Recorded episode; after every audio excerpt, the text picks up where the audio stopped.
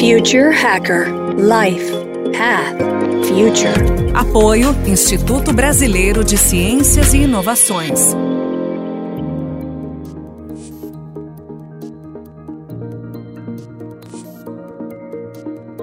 Olá pessoal, bem-vindo de volta aqui no Future Hacker, um papo ótimo com o Guilherme Skinner. Ô Guilherme, vamos lá, cara. É, é, a gente, né, no primeiro episódio, a gente falou bastante, né, do, do ativo, da, da, da, tokenização, né, da parte de regulamentação. Eu queria deixar esse episódio mais para te falar um pouco, né, dos exemplos que tem lá fora e, e um pouco de futuro, né. Vamos começar com os exemplos aqui lá fora, né. Então a gente tem alguns modelos né, de crowdfunding segmentados, uns mais abertos, outros mais restritivos. Você acredita que essa tendência também vem para cá? Quer dizer, a partir do momento que esse mercado começar a amadurecer um pouco mais, é, de ter essa segmentação nesse setor? Bom, André, aqui a gente ainda está desbravando, né? Como falei, ainda é um mercado recente, é, pude falar isso aí no último bloco. Ah, o mercado ainda é pouco explorado, mas está num crescimento contínuo.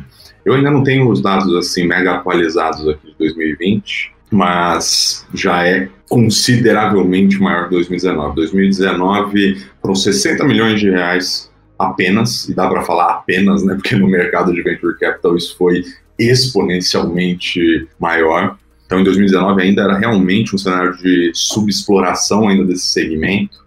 E agora isso já começa a passar de três dígitos. Hum, várias plataformas estão começando a chegar com propostas diferentes. E eu acho que isso é super saudável, né? Hoje já são mais de 30 plataformas certificadas pela CVM só para operar com equity crowdfunding mas tem muito espaço para testar novos modelos. Eu acredito que aqui a gente vai seguir avançando com a regulação e principalmente com a aproximação entre as plataformas para fazer essa regulação evoluir, né? Todo mundo poder desbravar e beneficiar o segmento com a experimentação de modelos que façam sentido para o mercado.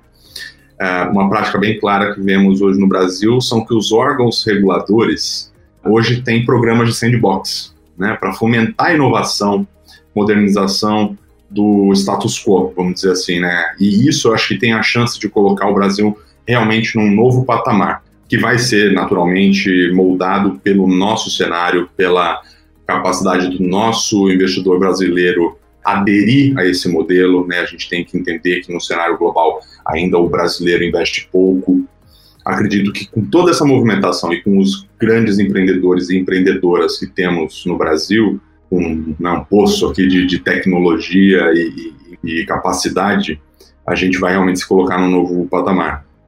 É, em meio toda a tragédia da, da, da, pandemia, né, que eu acho que a gente não pode deixar de mencionar, mas também assim, como é comum em cenários catastróficos, acho que uma coisa, pelo menos, reluz como positivo, que é a aceleração da inovação em muitos setores o novo olhar, desde o modo de trabalhar até os investimentos, né? Porque olha só, na economia ao nosso redor, os juros esteve até uma mudança recente aí num patamar baixo, a inflação num patamar alto.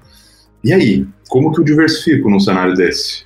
Então a gente observou que esse, esse, crescimento que vem desde 2019 também acabou sendo um pouco impulsionado dentro de 2020 por esse cenário econômico. Né? E como ficou difícil eu buscar uma rentabilidade. Então, naturalmente, o brasileiro, que é um investidor com um perfil mais curto prazista, ele se viu nesse, na necessidade ali de se flexibilizar, seja sobre risco, porque também o perfil médio do brasileiro, além de curto prazista, é de baixo risco. Aqui, agora, esse cenário promoveu um chacoalhão que é, bicho, ou meu dinheiro vai perder valor, ou eu me exponho a um risco maior, e aí eu posso ter um retorno também, uh, às vezes exponencialmente maior e até muito maior do que eu teria em outras vias, que é o que acontece aqui. Né? Então, eu creio que seja natural que o mercado de venture capital observe na via digital uma oportunidade de explorar novas formas de captação, e isso já está acontecendo. Né? É, acredito que nos próximos dois anos a gente vai ver uma verdadeira revolução no mercado de capitais e aqui na Clearbook pode ter certeza que a gente já está fazendo a nossa parte. Legal, cara, muito boa resposta. E já que estão fazendo a parte de vocês, né, vamos falar também do, do, do, dos possíveis erros que acontecem lá fora, para saber o que, como é que vocês, como é que vocês lidariam com isso, né? Quer dizer, né, de acordo com a Crowdfunding Insider, uma empresa de automação residencial, a SmartThings, né, levantou tipo um milhão, acho que um milhão e duzentos milhões de dólares é, em capital inicial, né, pelo Kickstarter, né, quer dizer, que é uma, uma versão americana aí, né, do, do, de equity crowdfunding. Puta ideia matadora, quer dizer, liderança forte, ela cresceu pra caramba. Em 24 meses, após a primeira campanha, né, a empresa ela vendeu para Samsung por 200 milhões de dólares. Ou seja, captou um milhão de dólares no Kickstarter, onde vieram os, os primeiros ali, né, pessoas né, comprando os seus, seus, seus equities ali, e depois, em, em, em, dois anos, vendeu por 200 milhões de dólares. Só que aconteceu o seguinte, cara, os colaboradores do Kickstarter não, não, não viram um centavo né, dessa sorte né, inesperada, né? O que, que aconteceu, cara? Qual, qual é esse risco que, que acontece do cara, né, do, na hora que a empresa precisa, ela tem ali a, né, o, o investidor, mas na hora que, que o negócio é vendido por um valor 200 vezes maior do que investiu, ele não vê um centavo. Legal, André. Eu acho que essa pergunta ela é muito importante e é uma oportunidade que eu vou usar aqui para elucidar um pouco melhor sobre o crowdfunding como um, um todo assim, boa parte das pessoas já ouviram falar nessa palavra bonita aí, crowdfunding, uh, e associam essa ideia a plataformas como Kickstarter, Indiegogo, Catarse e a mais tupiniquim de todas elas, que é a Vaquinha, Vaquinha com K. Mas existem alguns modelos de crowdfunding, né? Ou financiamento alternativo. Os não financeiros, que são esses, né? Baseados em recompensa ou simples doação, e aqueles que são os financeiros, que são os pautados em empréstimo, né, dívida, ou equity, participação. E a Clearbook, especificamente, nasce nesse último caso. Tá? Então, quando a gente fala dessa regulação aqui da 588, a gente está falando muito desse caso especificamente, né, como uma plataforma de investimento participativo é, baseada em equity, é, isso é uma questão de foco mesmo, muito agora para o nosso MVP, tá? Porque dentro da 588 a gente pode atuar com equity, com dívida tal, então isso é algo que a gente está moldando junto com as empresas que já estão procurando a gente, para começar a estruturar a captação. Então a gente está ouvindo o pleito desses empreendedores e se a gente acha que isso faz sentido para o mercado, a gente vai levar. É, o, o, importante é realmente faça sentido para viabilizar iniciativas de impacto e recompensar as pessoas dispostas a correr o risco para crescer junto com essas iniciativas. Mas sobre especificamente esse risco, né, que você falou de, pô, foi lá, a galera apoiou a Smart Things no Kickstarter, talvez tenha recebido, né, uma recompensinha ali, uma caneca, uma camiseta, talvez alguma coisa desse, tipo.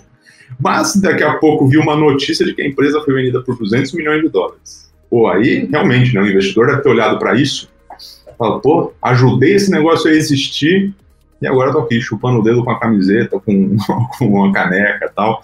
Então, assim, é, com isso que eu acabei de explicar, dos modelos de, de crowdfunding, esse risco a gente não corre, ou pelo menos não nesses termos, né? Justamente por essa diferenciação do que é o investimento de apoio, ele na verdade não é um investimento, né? o que é o apoio, a doação, e o que é realmente investimento, tem retorno, é, mesmo que seja de alto risco. Mas acho que vale a pena, André, aproveitar e pegar esse espaço aqui dessa pergunta que está falando aqui um pouco de frustração, de percepção, e falar e elucidar um pouco aqui sobre risco. Né? E há sim muito risco, há riscos muito relevantes no investimento em equity crowdfunding. É um investimento de, de alto risco, porque se trata do investimento em uma empresa que está muitas vezes, né, maioria das vezes, em estágio inicial, precisa desbravar ainda muito mercado para achar o product market fit. E com o dado que a gente já comentou aqui, lembrar que 80% a 90% das startups fracassam. Nós aqui na Clearbooks a gente conta com parceiros muito relevantes no cenário de venture capital para subir essa barra da curadoria e tentar afunilar. Mas no fim das contas, a, é, a decisão e a responsabilidade por aquele investimento é do investidor. O que nós provemos é a plataforma, é a curadoria, é a transparência, é um braço e parceiros educacionais, como a gente já comentou aqui também, é, para que seja mais simples avaliar e tomar a decisão de investir. Por isso, esse tipo de investimento tem que estar conectado ao propósito de quem investe e também ser mais uma via de diversificação. Seguir aquela regra máxima dos investimentos, né? Não colocar todos os ovos na mesma cesta. E, nesse caso, contribuir para o sucesso da iniciativa que se apoia. Assim, todo mundo cresce e tem o potencial de ter esse retorno exponencial aí no longo prazo. Então, acho que né, o é esse. Perfeito. Guilherme, deixa eu fazer uma pergunta. Agora que você estava falando desse finalzinho, me veio à cabeça assim: existe algum processo seletivo para que ela su possa submeter ao Clearbook ou, teoricamente, qualquer startup em, de em determinado estágio ela pode submeter a, a, a plataforma? Boa, André. É, sim, a gente já está recebendo é, é, inscrição de empresas. Qualquer startup, iniciativa pode entrar aí no clearbook.com.br, então clearbook.com.br, e lá vai ter um espaço para quem quer captar. A gente já tem hoje lá um formulário bem extenso, né, mas o empreendedor vai saber responder aquelas perguntas, com algumas umas informações básicas né, sobre a constituição da empresa, o problema que ela resolve, e a gente no nível da entrada né, dessa informação, a gente não veta ninguém.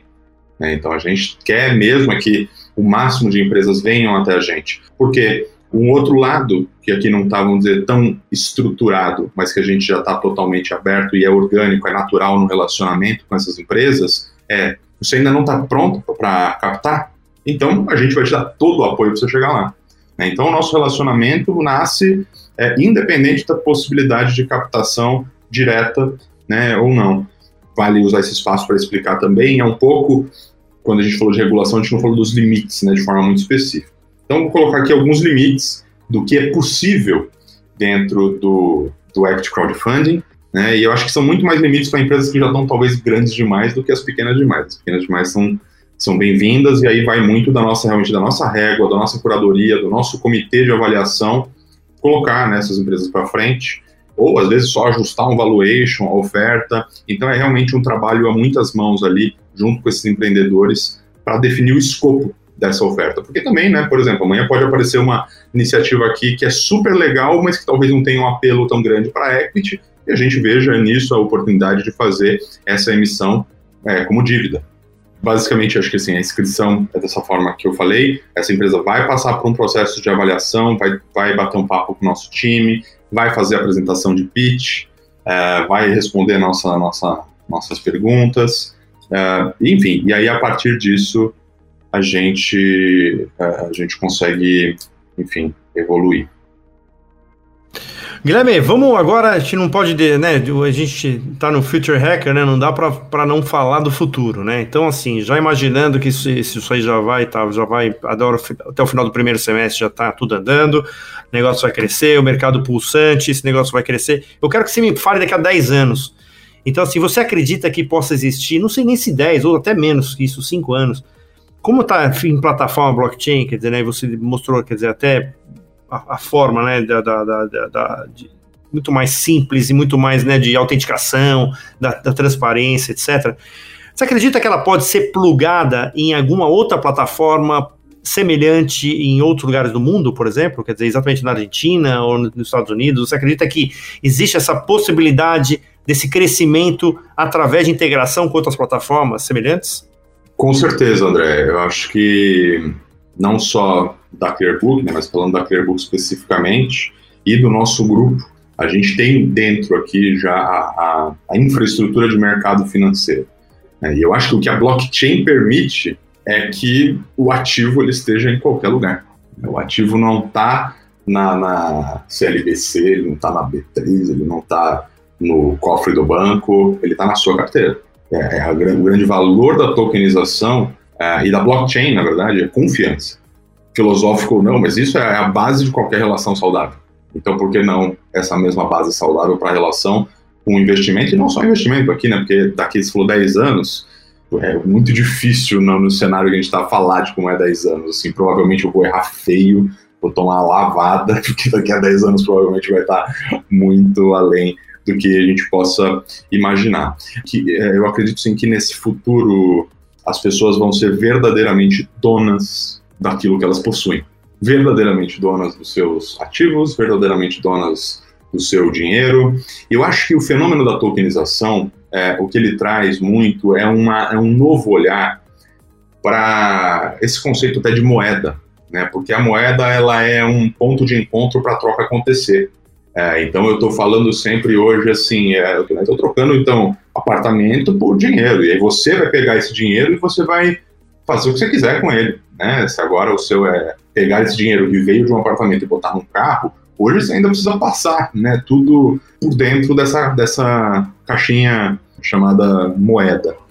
Então eu acredito muito que a tokenização ela, ela vai começar a, a, e a blockchain como um todo vão permitir a gente dar novos significados para essas trocas. É, isso abre a possibilidade, por exemplo, de nicho, seja banco de nicho, seja as plataformas bolsas de nicho, como eu falei. Eu gosto de automobilismo, você também gosta. Então, para mim, tem muito valor eu ter um token relacionado a isso. Porque eu tenho um cenário onde eu troco isso. Para quem não se interessa por esse tema, tá tudo bem eu vou ter um outro espaço de pagamentos, eu vou ter um outro, vamos chamar, um outro pay space ali, eu vou ter uma outra moeda. Eu acredito que esse pode ser um dos movimentos, é, e quando a gente vê isso no cenário que aí está bem mais perto, que é o que a gente está construindo aqui, como bolsa, é, vai numa linha muito parecida. Imagina que se eu detenho o meu token, eu posso negociar em qualquer um que tenha a infraestrutura para me permitir isso. Ou eu posso simplesmente botar na minha, na, numa, numa wallet aqui e, e deixar guardado. Isso é verdadeiramente eu ter o, o controle do meu dinheiro, é eu ter o controle do meu ativo. A tokenização é um negócio que hoje a gente está num boom. Até fica aqui a sugestão de, em algum momento aqui do, do Future Hacker, você trazer alguém para falar de NFT, pessoal que está ouvindo a gente, busquem aí NFT, se é que vocês já não ouviram aí, eu vi que até Globo está falando disso, que são os tokens não fungíveis. Né? Então isso está sendo muito usado agora. Por exemplo, teve uma, tem uma que é das mais icônicas aí, uma arte digital que está tokenizada, né? Então ela é não fungível, ou seja, ela é o token é ela, né? A arte é aquele token. Ah, e ela é uma arte digital, é um GIF. Fica passando ali o pessoal andando numa rua, tal, não sei o quê e ela já está valendo 380 milhões. Não tenho certeza aqui se é dólares ou reais, mas eu tenho quase certeza que é dólares. É esse absurdo o tamanho. Lógico, isso é uma representação do que é o mercado tal. Não, isso é um movimento, isso é, um, é, é a novidade, vamos dizer assim. Mas é, é, muito representativo do que, de novo, tokenização e blockchain permitem. Teve até um negócio muito icônico que aconteceu de um artista que digitalizou sua obra, é, que era uma pintura, e ele queimou a obra física, né, até numa, numa live ali, num vídeo, para mostrar que, ó, beleza, agora tá aqui, ó, ela é digital. É, então você quer ter ela, você tem a posse e você tem o registro. O André Chaves é o dono desta coisa. Todo mundo pode reproduzi-la. E a maravilha da arte é essa, não é? Eu não preciso ser dono da Mona Lisa para saber que ela existe e ver uma foto dela na internet. Eu sei que o Louvre hoje é quem detém aquela obra. Então, é difícil até pensar o que, que esse bando de empreendedores e empreendedoras de blockchain, uh, e mais do que isso, né, desenvolvedores e desenvolvedoras, conseguem produzir, pensar e solucionar problemas. Eu acho que o céu é realmente o limite aí para o que esse tipo de tecnologia vai trazer para o mundo, para as relações, é, seja com dinheiro e das pessoas entre elas, por não verem mais aí um intermediário em tudo aquilo que, que fazem, que movimentam tal. Mas lógico, né? Tudo acho que tem que ser feito à luz do que é legal, do que tem uma regulação, principalmente quando a gente está falando justamente de dinheiro, para que as pessoas não sejam lesadas. A gente, quando está empreendendo, a gente acha, a gente tem uma noção. No dia que a gente começa no T0, a gente tem uma noção. Aí passa uma semana, a gente já tem uma noção um pouco mais moldada e a gente vai vencendo e conhecendo aquela nuvem das coisas que a gente ainda não sabe que a gente não sabe. Porque tem aquelas coisas que a gente não que a gente sabe que não sabe e esse é o melhor cenário, né, para o empreendedor começar, ou ainda não sei como eu faço isso, ele vai descobrindo. Mas aí o bicho pega a hora que a gente chega lá no, putz, mas eu nem sabia que eu não sabia disso. E agora eu preciso descobrir. O cenário futuro para blockchain é muito esse, né? A gente em 2017 a gente viu esse primeiro boom do Bitcoin, primeiro, eu falo assim, não é o primeiro em preço, tá? Mas eu falo do primeiro boom porque aquele foi o primeiro momento que você ouviu o teu vizinho comentar disso. Aí já se passam aqui três, quatro anos, a gente está agora numa enxurrada de investidores institucionais vindo para esse tipo de ativo. Então, essa eu não vou responder. Essa eu vou jogar aí para a audiência matutar um pouquinho. Quem sabe te mandar aí alguns comentários do que, que eles acham. o que vem pela frente. Muito bom, eu participei de um fórum, acho que a semana passada, naquele Clubhouse, né, com uma pessoa que deu uma entrevista aqui muito legal, que é o Luciano Brito, né, que é da Rison, e ele é um cara que também, foi a primeira vez que eu tinha ouvido essa, essa história aí da, do token infudível, da, da cobra de arte, foi exatamente isso, né, então acho que é, vale, vale sim a gente trazer esse tema aqui com mais profundidade. Ô, Guilherme, eu queria agradecer, cara, a sua presença, uma puta, muito legal. Eu desejo muita sorte aí, cara, vocês da Clearbook, pessoal do mercado Bitcoin, Distrito, todos que estão aí envolvidos no projeto. é, para mim, na minha opinião, é revolucionário. Quer dizer, eu acho que você, quando você traz o poder sempre para os usuários, quer dizer, né, essa, essa força né, de, de viabilizar, sabe, grandes projetos, startups, eu acho que é maravilhoso do ponto de vista conceitual. Então, eu queria te desejar aqui de novo boa sorte para o projeto, que dê tudo certo, que consiga viabilizar muitas startups aí, que esse mercado está precisando dessa renovação aí, de esse refresh. E, cara, e deixar aqui as portas abertas aqui. Eu queria que você deixasse aí um último recado, um, umas palavras finais aqui. Primeiro, acho que agradecer muito a você pelo convite, por esse espaço aqui super legal do Future Hacker. Agradecer desde já a todo mundo que está ouvindo a gente aí nas plataformas e deixar muito aberto o espaço. Queria começar falando isso, né? O espaço aqui é de, de construção, não só da Clearbook, mas desse novo mercado. E isso para mim é muito genuíno. É, eu realmente acredito que uma economia saudável é feita de forma participativa, que isso está na essência de todos nós. Sempre que a gente ajuda, a gente se sente bem. Então, se a gente levar isso como mecanismo principal de funcionamento da nossa sociedade, eu acho que a gente vai muito mais longe. Temos aqui realmente muito trabalho para fazer. Quero reforçar aqui, convidar você empreendedor, você empreendedora, tá com uma iniciativa legal na mão, tá com uma startup ou tá com uma ideia, vem conversar com a gente, acessa lá o site da, da Clearbook, me procura no LinkedIn, podem ficar à vontade. E para quem investe, por favor, também podem entrar lá, já podem se inscrever na nossa lista de espera, a gente está chegando em breve e queremos ouvir vocês, queremos ouvir o que, que tudo isso que a gente conversou aqui representa para você, como isso soa para você. Isso vai ajudar a gente a construir um mercado de capitais para todos. Não é para todos se eu fizer da minha cabeça e o time da Clearbook fizer da cabeça daqui de dentro para fora. É de fora para dentro. E é assim que a gente espera que cresça o mercado, as empresas, com muito mais espaço para todo mundo, para quem investe, para quem empreende e a gente consiga através desse trilho, chegar num, num cenário bem promissor para todo mundo. Valeu mesmo, André. Um abraço. Perfeito, Guilherme. Um abraço, até mais, pessoal. Future Hacker Life Path Future. Apoio Instituto Brasileiro de Ciências e Inovações.